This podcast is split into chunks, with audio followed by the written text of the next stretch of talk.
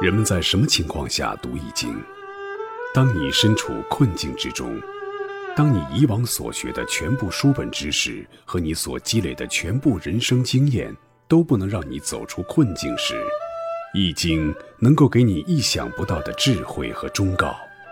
欢迎您收听由北京周易研究会创办人徐坤教授主讲的《六十四卦与人生》。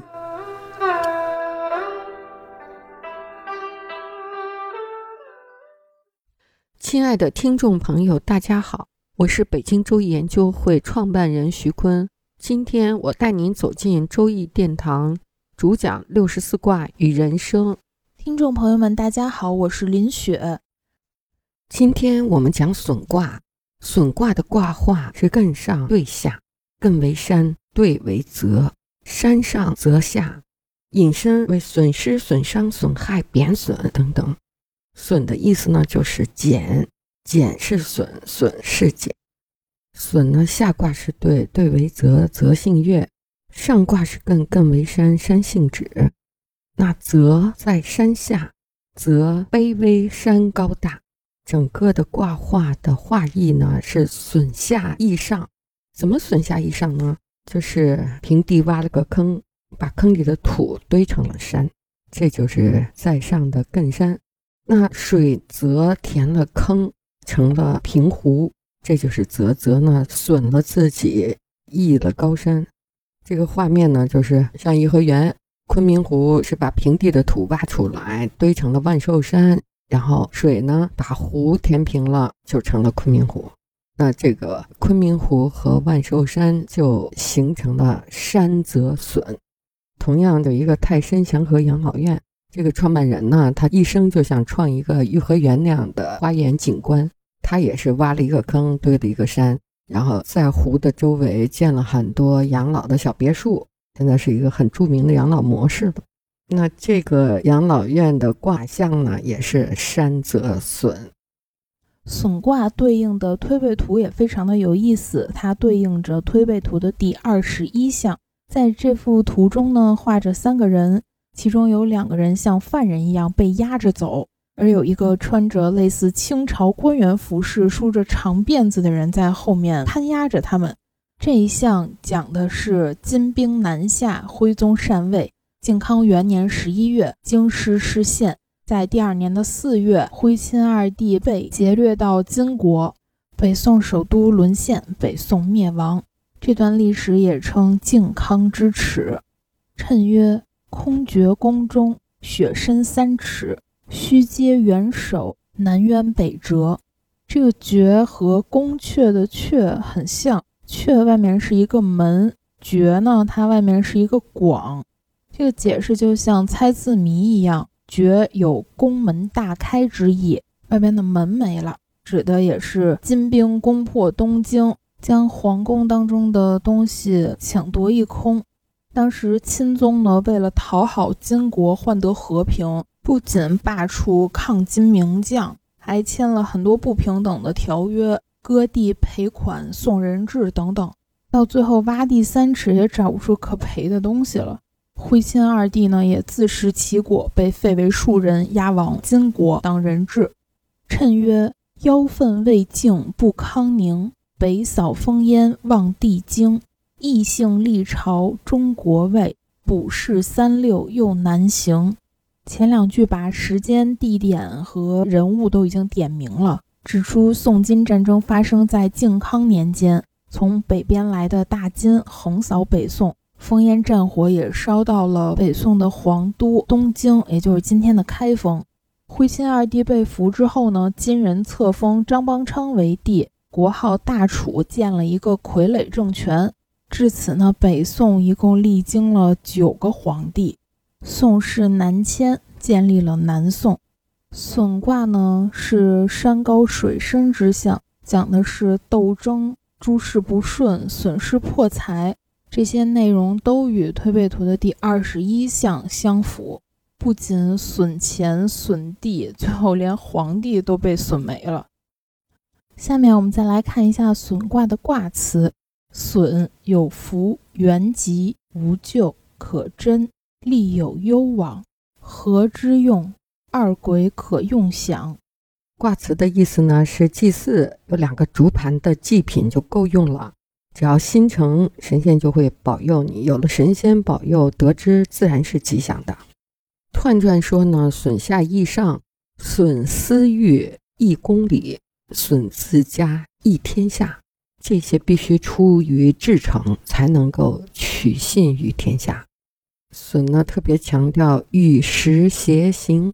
这个与时偕行呢，还点化出胡时代的治国方略啊，叫与时俱进。怎么就叫与时偕行呢？就是损刚易柔，损益盈虚。刚太过了叫减损，柔太过度了就该增益。与时偕变，要不掌握这个规律呢，就不能成事儿。就要掌握什么时候要减损，什么时候增益。这个时间的节点和符合时代的要求，这两点特别重要。就像类一个太极图似的，阴鱼和阳鱼，它们很均衡的握在这个太极图里。那一方如果代表上层，一方代表下层；如果一方代表富人，那另一方就代表穷人；一方代表有产者，那一方就代表无产者。就是构成这个社会的两大力量要均衡的握在这个太极图里。那君王呢，就是非常小心的、很平均的去推这个太极，画这个 S 型的曲线。哪一个集团、哪一个阶层有优势，就把头画给对方；如果哪一个集团的劣势或者阶层的劣势，就把尾巴留给对方。那他们就首尾相衔的各自占自己的优劣势，握在这个太极里。如果这个 S 型的曲线画的不公平、不完整、不均匀，那社会就发生动乱。比如，我们就经历过文化大革命，哈，那时就把有知识的知识阶层和没有知识的工农兵阶层的界限就打乱了，然后就工农兵登上上层建筑，领导各大学。北大、清华、师大那些著名的大学啊，全国所有的大学都由工人阶级来领导，由不认字的人去领导那些认字的人。那认字的那些有知识、有文化、有技术的人都干嘛去了？去扫厕所去了。咱们国家那些物理学的世界一级的专家都在厕所里度过了整个文革。同样的道理，社会的有产阶层和那些劳动阶层。也是像太极图的阴阳鱼一样，力量均衡的平卧在太极图里。君子呢，不能因为富人的富有而去声讨这个阶层，来惩戒这种愤怒，打破了这个均衡，消灭了富人阶级，那这个社会就全部平民化了，这个社会就不发展，不能增益天下。所以呢，如果你对这些积累财富的过程有质疑、有愤怒，也要限制自己的欲望，也要从社会发展的长远的平衡发展来考虑，不能随便的打破这个贫富的 S 型的曲线，要小心的推这个太极，这个社会才平稳的向前向上发展，否则一不留神呢，就会回到大寨、大庆。总而言之呢，就是回到太极图只有一条鱼这样的时代，那这个社会就停止发展了。那我们再来看一下损卦的爻辞：初九爻辞，以势传往，无咎，着损之。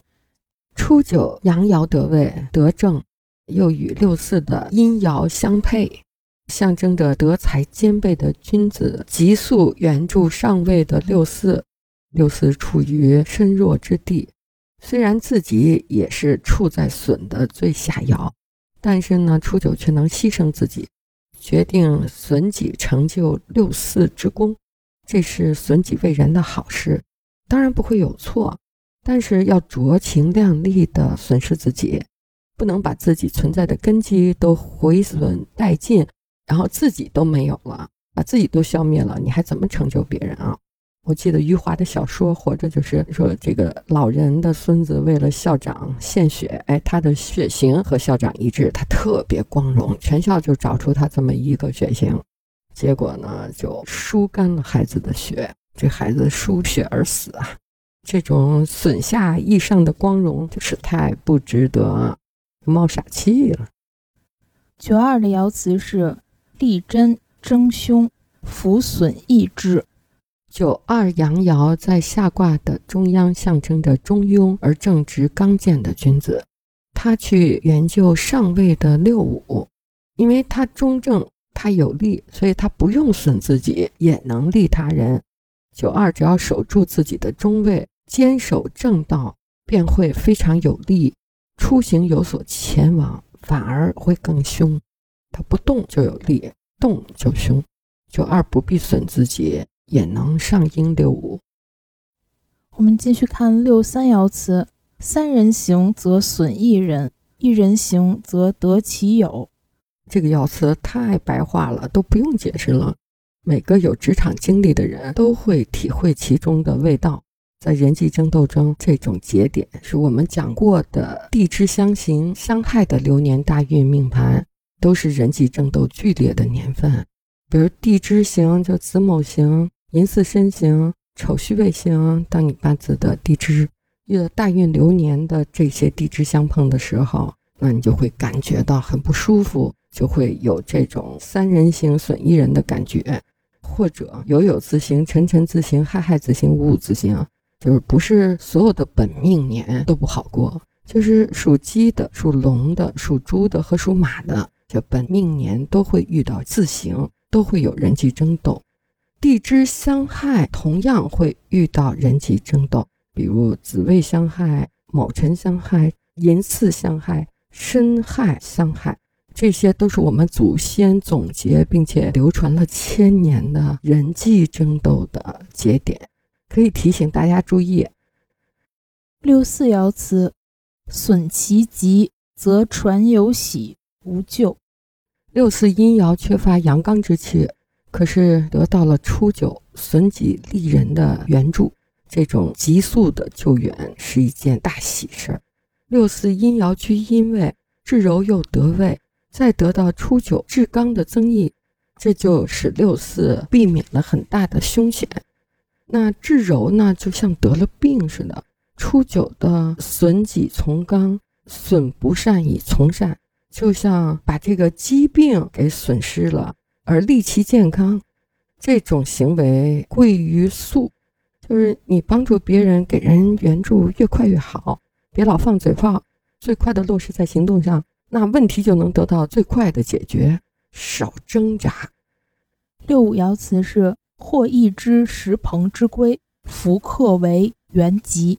石鹏之龟是指大的龟，大币大钱，引申为大礼物，贵重的礼物。同时，龟呢又是占卜战士特别盛行的时代公认的神物，这就更显得非常贵重了。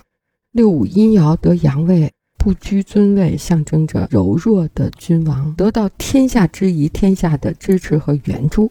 有人送来非常有价值的大龟，那六五这个时候呢就可以收下送礼人的好意，收下这个十棚大龟的礼物。这样也能够得到大的吉祥了。上九爻辞：福损益之，无咎；贞吉，利有攸往，得臣无家。上九是损卦的顶点，根据物极必反的原理，却为损吉必益，要反转了。不但不会有错，反而是吉祥的了。这是损和益交替的时候，这个时候众人的心思呢也会凝聚在一起。会舍小家为大家，不减损自己就能得到增益，没有过错，坚守正道就能得到吉祥。只要是与时俱进，与时俱进，天下人就会臣服。而上九呢，处在这种不减损自己便能增益别人的地位，最终是志得意满的。上九这个位置啊，它是损卦的最上位，变损为益的时候。因为在损卦之后，紧跟着就是乙卦，并且初九的爻辞呢是损下益上，而上九呢变为损上益下。又因为刚柔相济，阴阳爻配合得位，也可以做到不损自己，只疑对方的结果。各位听众朋友。本期论题由北京周易研究会创办人徐坤教授亲自答疑。